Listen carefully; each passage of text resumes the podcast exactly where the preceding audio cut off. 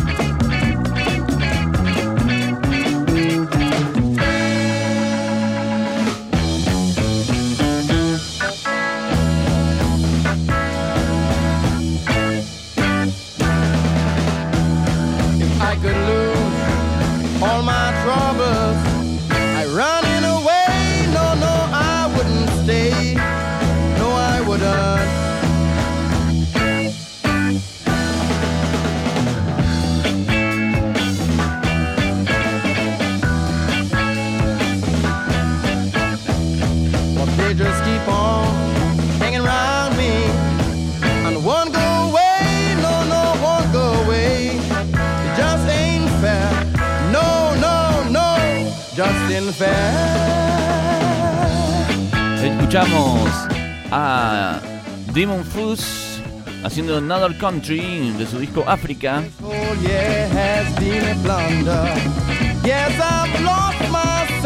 Algo distinto para empezar este episodio de to. Tenemos mucho más en este episodio. Nuevos clásicos. Shazap. Y en estos nuevos clásicos, hoy me despacho con Kendance Springs, esta cantante nacida en Nashville, Tennessee, una cantante joven, tiene 32 años y varios discos, tiene tres discos. Y todos para la Blue Note, sí, todos para la Blue Note, fanático de la Blue Note. No, pero Kendance Spring, eh, la verdad es que es una cantante fabulosa que seguramente más de uno la habrá visto en, en los programas de Jimmy Fallon o de Jimmy Kimmel, David Letterman, bueno, en todos estos late night de Estados Unidos, ella ha estado tocando, cantando mostrando su arte, ¿no? Y presentando sus discos. Pero Blue Note quedó muy fascinado con, con esta cantante y decidieron editarle su primer EP. Probaron con un EP, un EP de pocas canciones, creo que tiene alrededor de cuatro temas, para ver qué es lo que sucedía con, con esta cantante, ¿no? Ese EP debuta en el 2014, se llamó Canaan Spring, al igual que ella.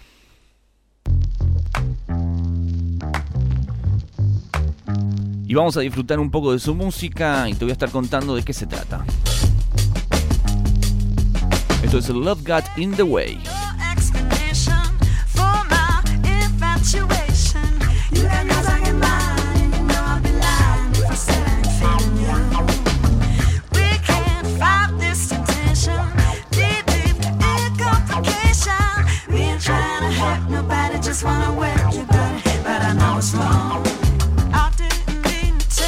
Ella siempre estuvo contando de que su gran influencia en la música fue Nina Simone y también algunas cosas de Sam Smith.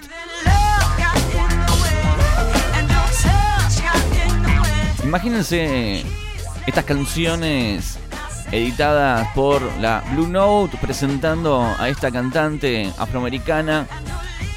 Luego ella se muda a Nueva York y ahí empieza todo, ¿no? Como la mayoría de los músicos. Bueno, muchos de los artistas que he nombrado en Shazap en algún momento hacen base en la ciudad de Nueva York.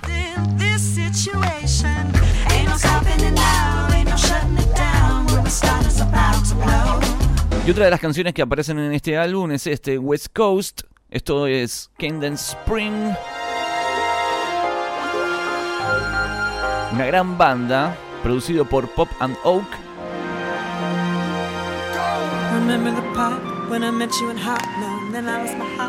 Influencias de rhythm and blues. Acá hay muchas cosas. Bueno, la idea era presentar cuatro canciones y había que hacer de todo, ¿no? En estos cuatro temas para llamar la atención de un nuevo público. Algo moderno, algo que Blue Note siempre está transitando, ¿no? Modernidad, futuro.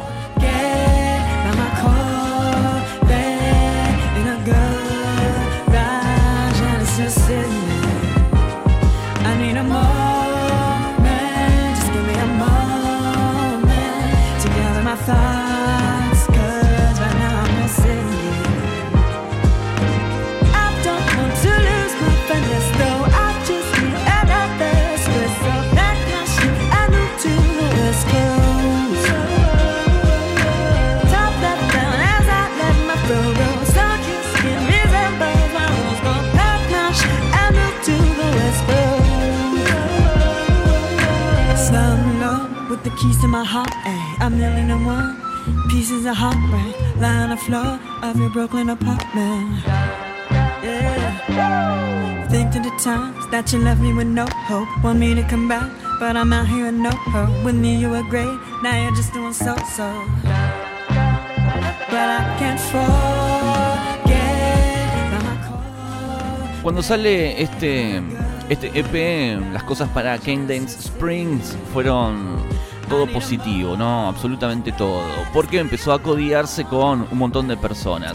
De hecho, con Godface Killa, uno de los integrantes más conocidos, fundador de la banda de hip hop o de rap Wu-Tang Clan.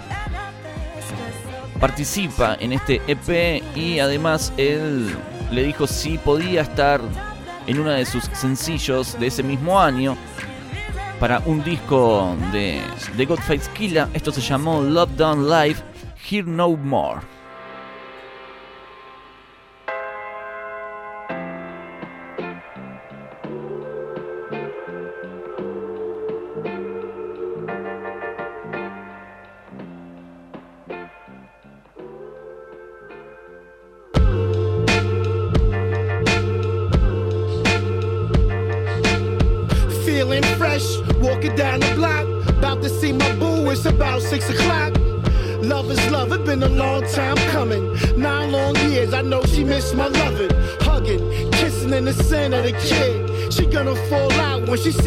The crib. Ding dong, can I speak to bamboo? It's me, Penelope. Stop acting a fool. She said, damn, I thought you was dead. Not a phone call, not a card in the mail. For real, a phone call?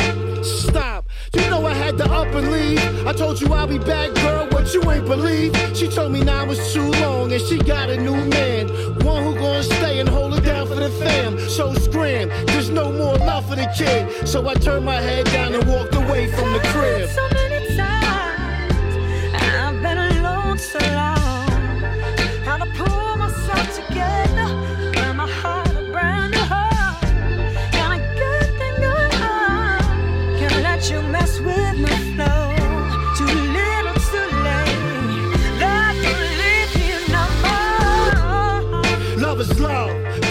Bueno, gracias a esta canción y la colaboración con Godface Killa, Cadence Springs participa de estos late night que creo que el más conocido fue el de Jimmy Fallon, donde se presentó en ese programa que él tiene de Tonight Show.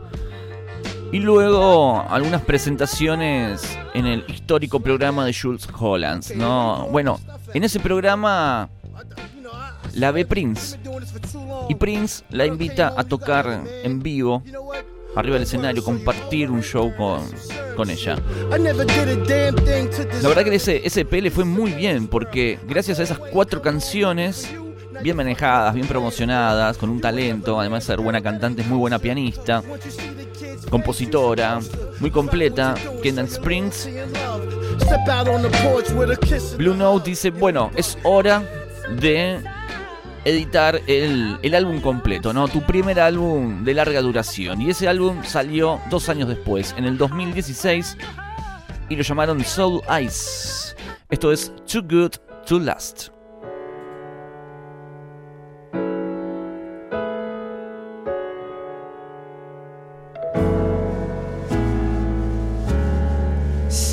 Walking by. It was like I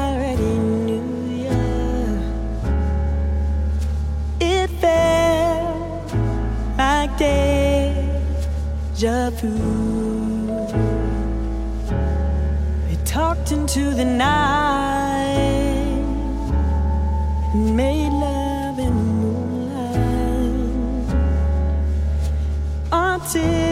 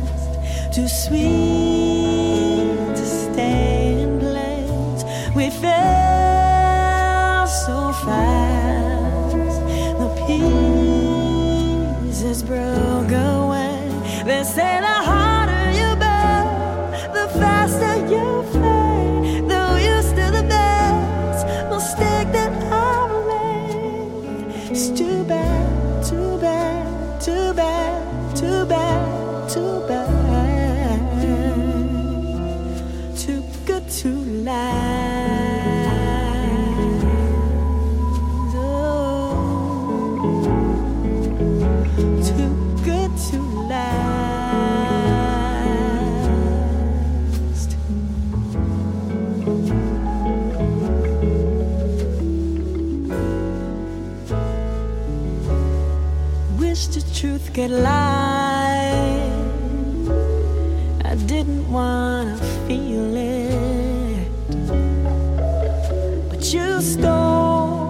Un gran disco, la verdad, con momentos momentos suaves, baladas, explotando su sensualidad, ¿no? Dentro de las canciones.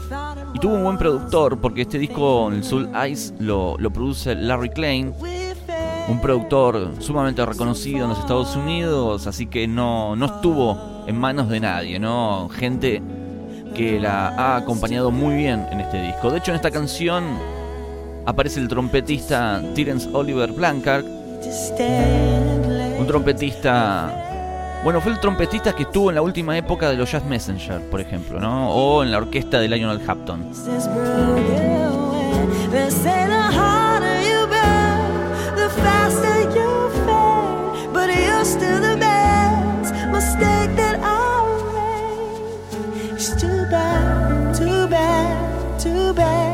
Seguimos escuchando algunas canciones del debut de Cadence Springs para la Blue Note. Esto es Soul Eyes junto con Terence Blanchard.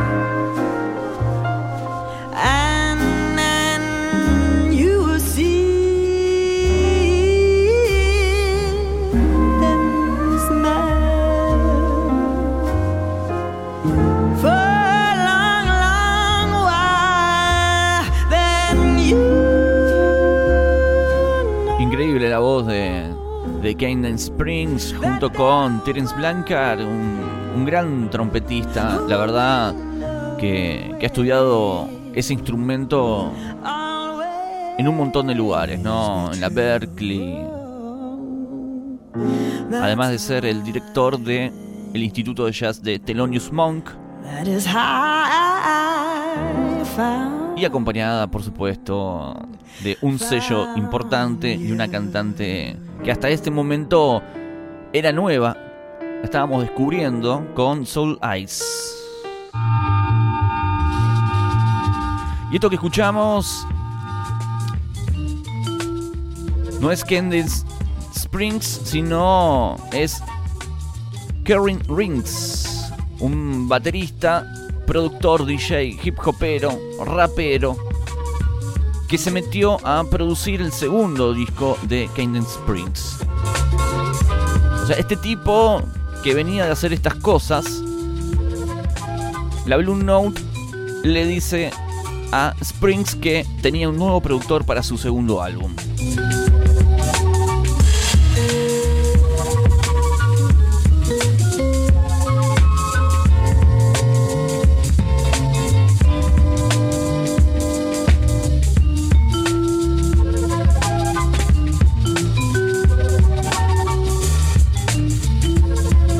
Y ese segundo álbum se llamó Indigo y salió en el 2018 Break down. con la producción de nuestro amigo Karen Riggins.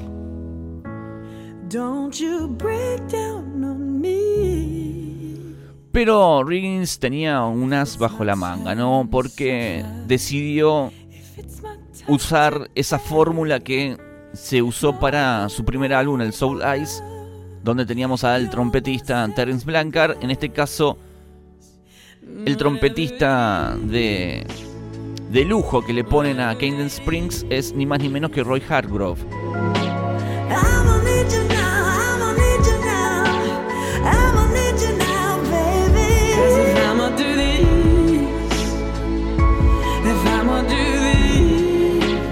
Bueno, ese trompetista Roy Hargrove, muchos tal vez lo, lo conozcan y lo tengan por aquel trío exitoso en vivo que hicieron en Massing Hall junto con Harry Hancock y también acompañado por Michael Brecker, ¿no? Un discazo. Trompetista que falleció joven, pero que grabó discos fabulosos. Vamos a escuchar algo con Roy Hargrove. Grabó pocas canciones, pero no menos importantes. Escuchen esto.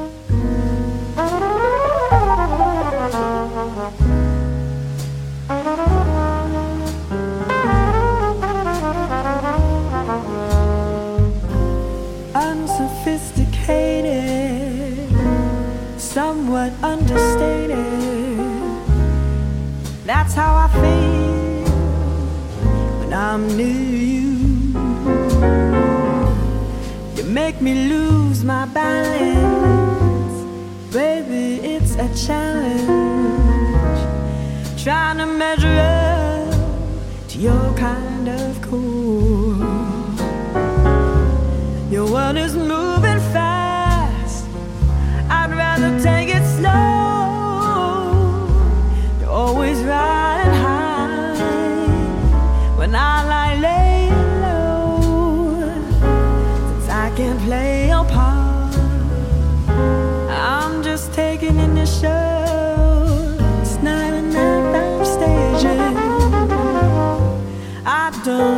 around changing, so unsophisticated. Well, I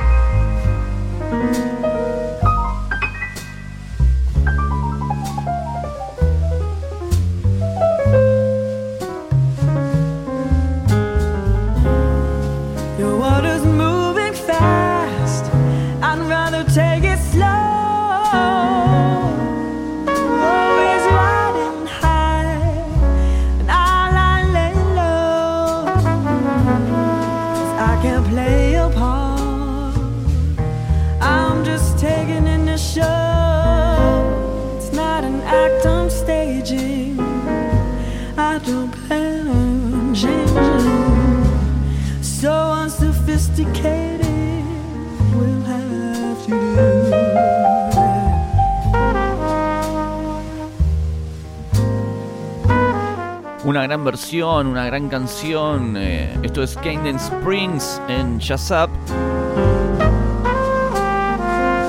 Y dos años después, más precisamente el año pasado, en 2020, en medio de la pandemia, Cadence Springs anuncia su tercer y último disco para la Blue Note llamado Las mujeres que me criaron. Algo así como The Woman Who Raised Me.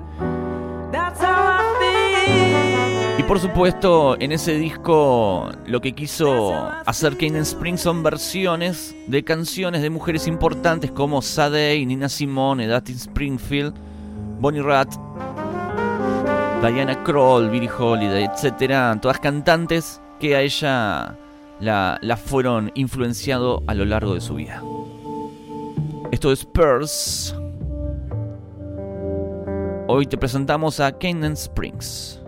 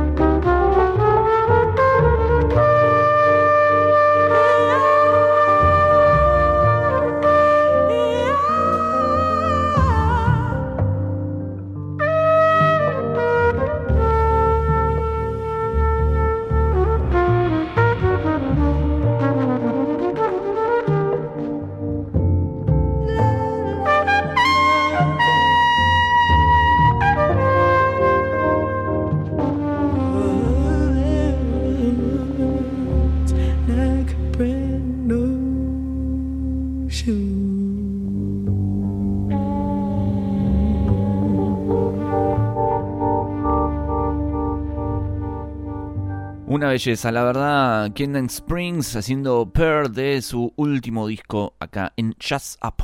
Jazz Up. Música para oídos finos.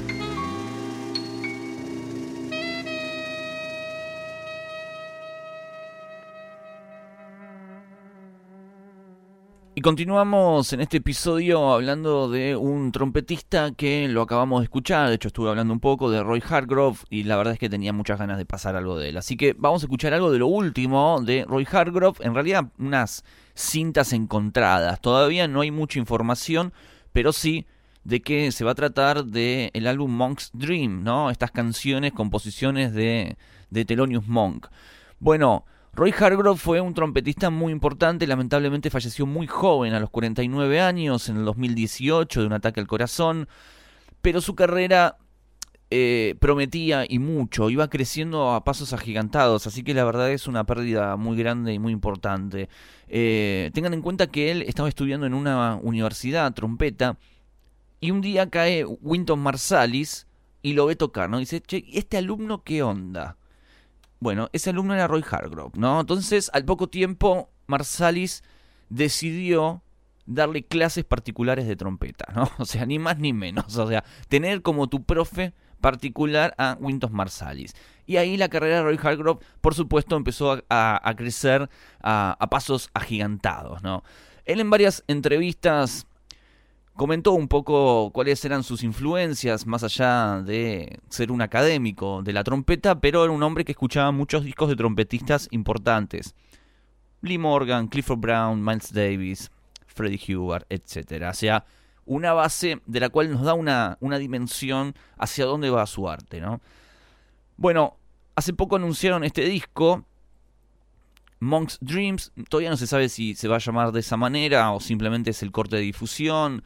Es una grabación en vivo, él está junto con Mulgrew Miller, eh, un pianista de la escuela de Duke Ellington, viene de ese palo, de hecho ha grabado algunos discos con Mercer Ellington, el hijo de Duke Ellington, así que todo tiene que ver con todo, ¿no? Influencias de Ellington con algunas influencias de Lee Morgan y Miles Davis. Esa es la conjunción que hay dentro de esta música, de este, de este concierto que estamos como muy ansiosos, ¿no? De, de esperarlo, porque últimamente se están editando conciertos inéditos muy, muy interesantes. De hecho, Palo Alto de Thelonious Monk fue para mí uno de los últimos conciertos y hallazgos que, salieron. No así tanto el de Miles Davis en ese concierto en Francia del 91 que sonó en un par de episodios atrás.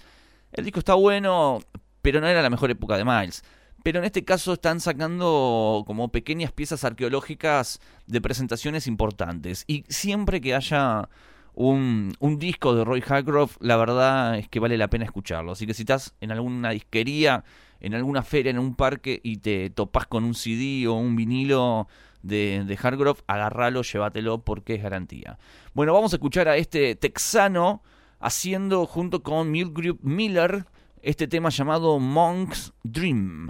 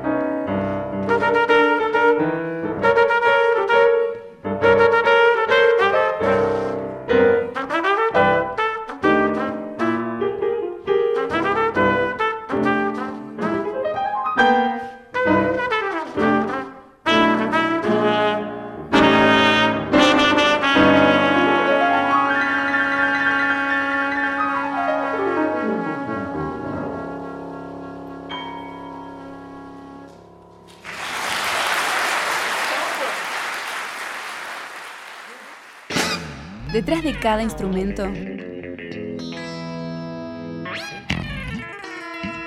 una historia. Ya sabes. Bien, bueno, seguimos. Em, de cada, de- detrás de cada instrumento hay una historia y si nos metemos en el instrumento de Duke Ellington vamos a encontrar que tenemos varias historias y muchas. Porque Duke Ellington tuvo un hijo con su novia del secundario, ¿no? Después se casó tres veces Duke Ellington, pero con su primera novia tuvo un hijo. Ese hijo se llamó Mercer Ellington, que recién estaba mencionándolo, ¿no? Cuando escuchábamos aquella canción de Roy Hargrove. La cosa que Mercer Ellington fue un tipo muy prodigio. Eh, él siendo muy chico, además de haber nacido en Harlem, criarse con la música de, de su padre. Y la sombra y la manzana muchas veces no, no caen muy lejos del árbol, como, como digo siempre. Entonces, ya a los ocho años, él empezó a interesarse por, por la música de su padre y además por el instrumento y por todo lo que tiene que ver con el jazz. Pero ya cuando era mayor de edad, a los 18, 10 años después, Merced Ellington ya había escrito su primera pieza para que la tocara la orquesta de su padre Duke. Un prodigio. O sea, un tipo de otro planeta. Vamos a escuchar esa obra llamada Pigeons and Pepper.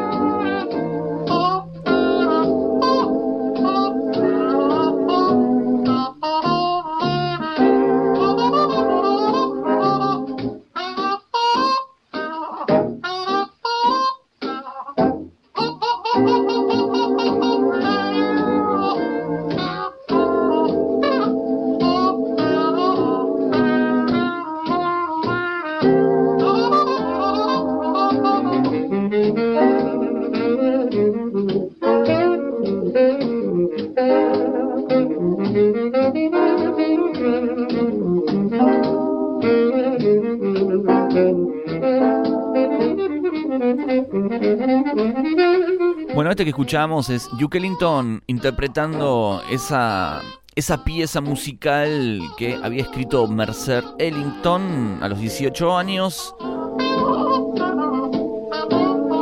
Pigeon and Peppers se llama este tema. Pero la carrera de Mercer fue interesante. Él sale de la Universidad de Nueva York, él estudió también en la Universidad de Columbia. Un niño prodigio posta, ¿eh? en Julian School. Y, luego se fue armando su propia orquesta.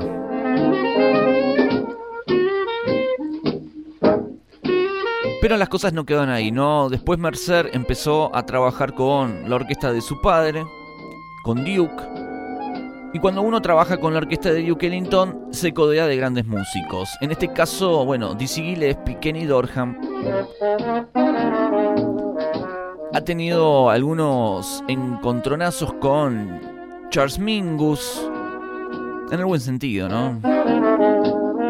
Y esto de vivir en Harlem lo ha inspirado para grabar y tocar grandes piezas de, su padre Duke, como por ejemplo una de las más conocidas, llamadas Harlem Speaks.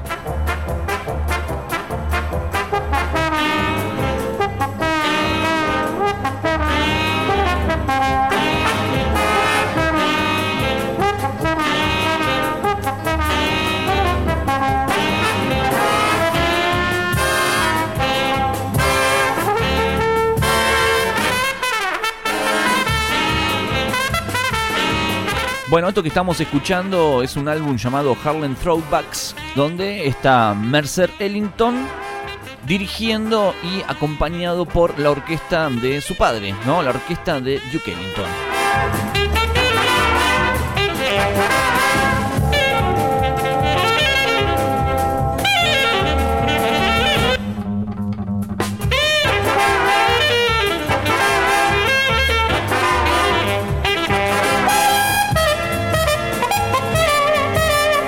Cómo me gusta escuchar esas trompetitas agudas, por Dios. Bueno, hay otro tema que se llama Echoes of Harlem. Harlem es todo para Duke Ellington, ¿no? Y Duke Ellington es todo para Harlem. De hecho, ya lo comenté en un jazz parezco un viejo repitiendo historias, pero si ustedes van a Harlem van a ver una estatua dedicada al gran querido Duke Ellington. Y en las calles de Harlem se respira, ¿no? Se respira un montón de música y un montón de olores, non santos. Pero también se respira el legado de Duke Ellington.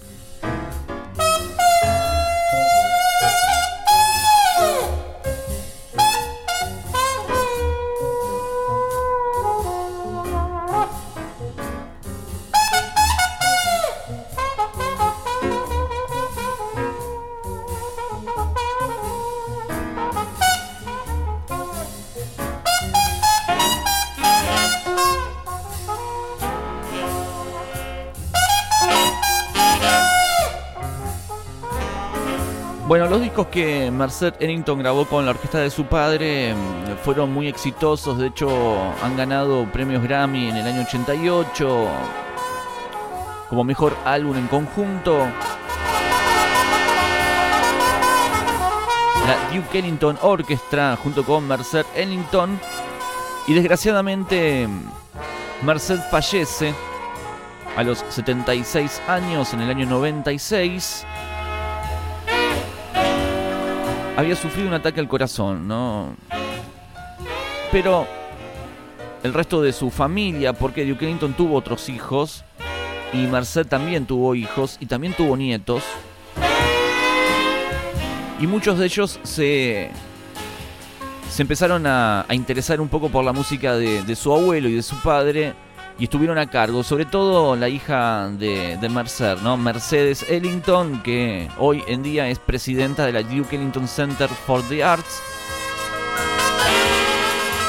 que es el lugar donde se, se engloba todo lo artístico y referido a la obra y vida de Duke Ellington.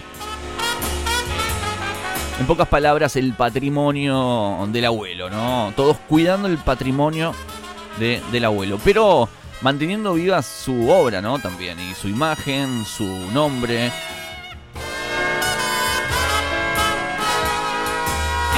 Pero en la familia hubo otro, otro músico, porque hasta ese entonces todos parecían ser curadores de la música de Duke Ellington y de Mercer. Pero hubo un nieto, el nieto mayor de, de Mercer, que se llamó Edward Kennedy Ellington II, que él también tuvo una banda, una pequeña orquesta, y se la llamó la Duke Ellington Legacy.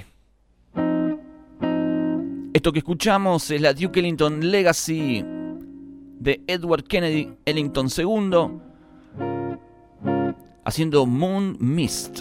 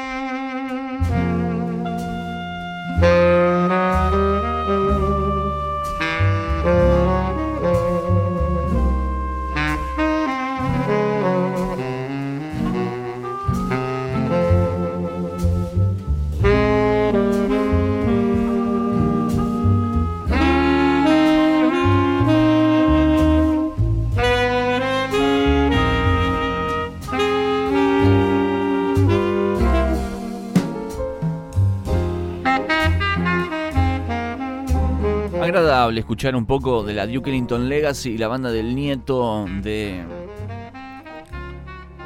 de Merced, del hijo de Duke.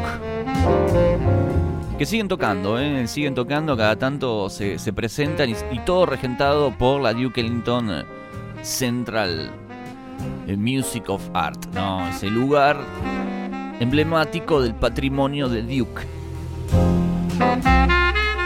Pero toda esta historieta ahora me dio ganas de escuchar a Duke Ellington, ¿no? Al, original, al que lo inició todo este legado. Y voy a poner un disco que no puse nunca. De hecho, es un disco que escucho poco. Por ninguna razón especial, simplemente porque escucho otros. Pero es un disco que escribió, que grabó, mejor dicho, Duke Ellington junto con Ella Fitzgerald.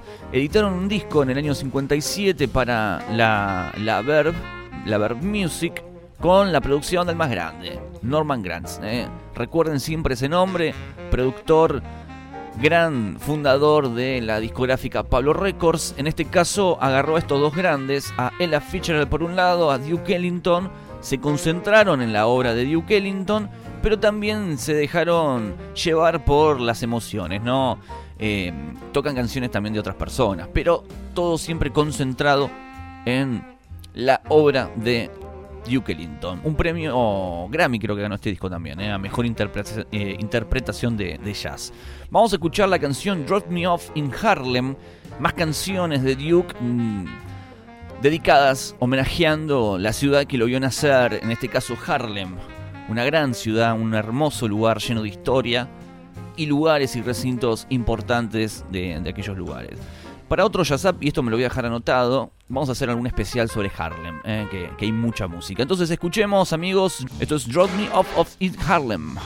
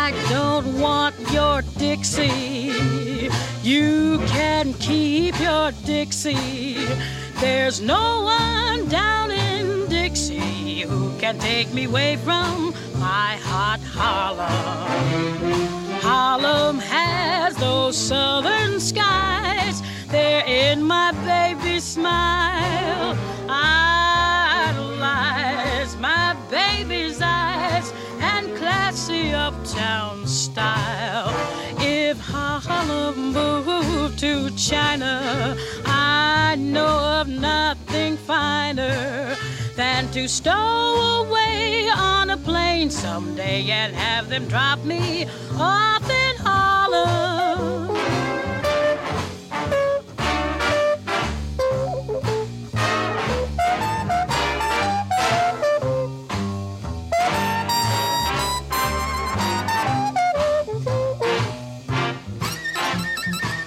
Mm, Harlem has those southern skies. They're in my baby's smile.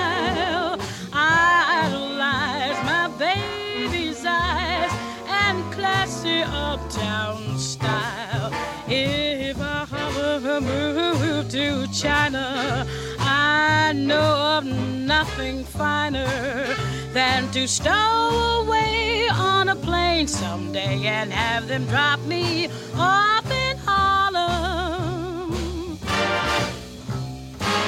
Here, didn't do. Ba-doo-ba-dee-dee-doo-doo. If Harlem to China, I know nothing finer than to be in Harlem.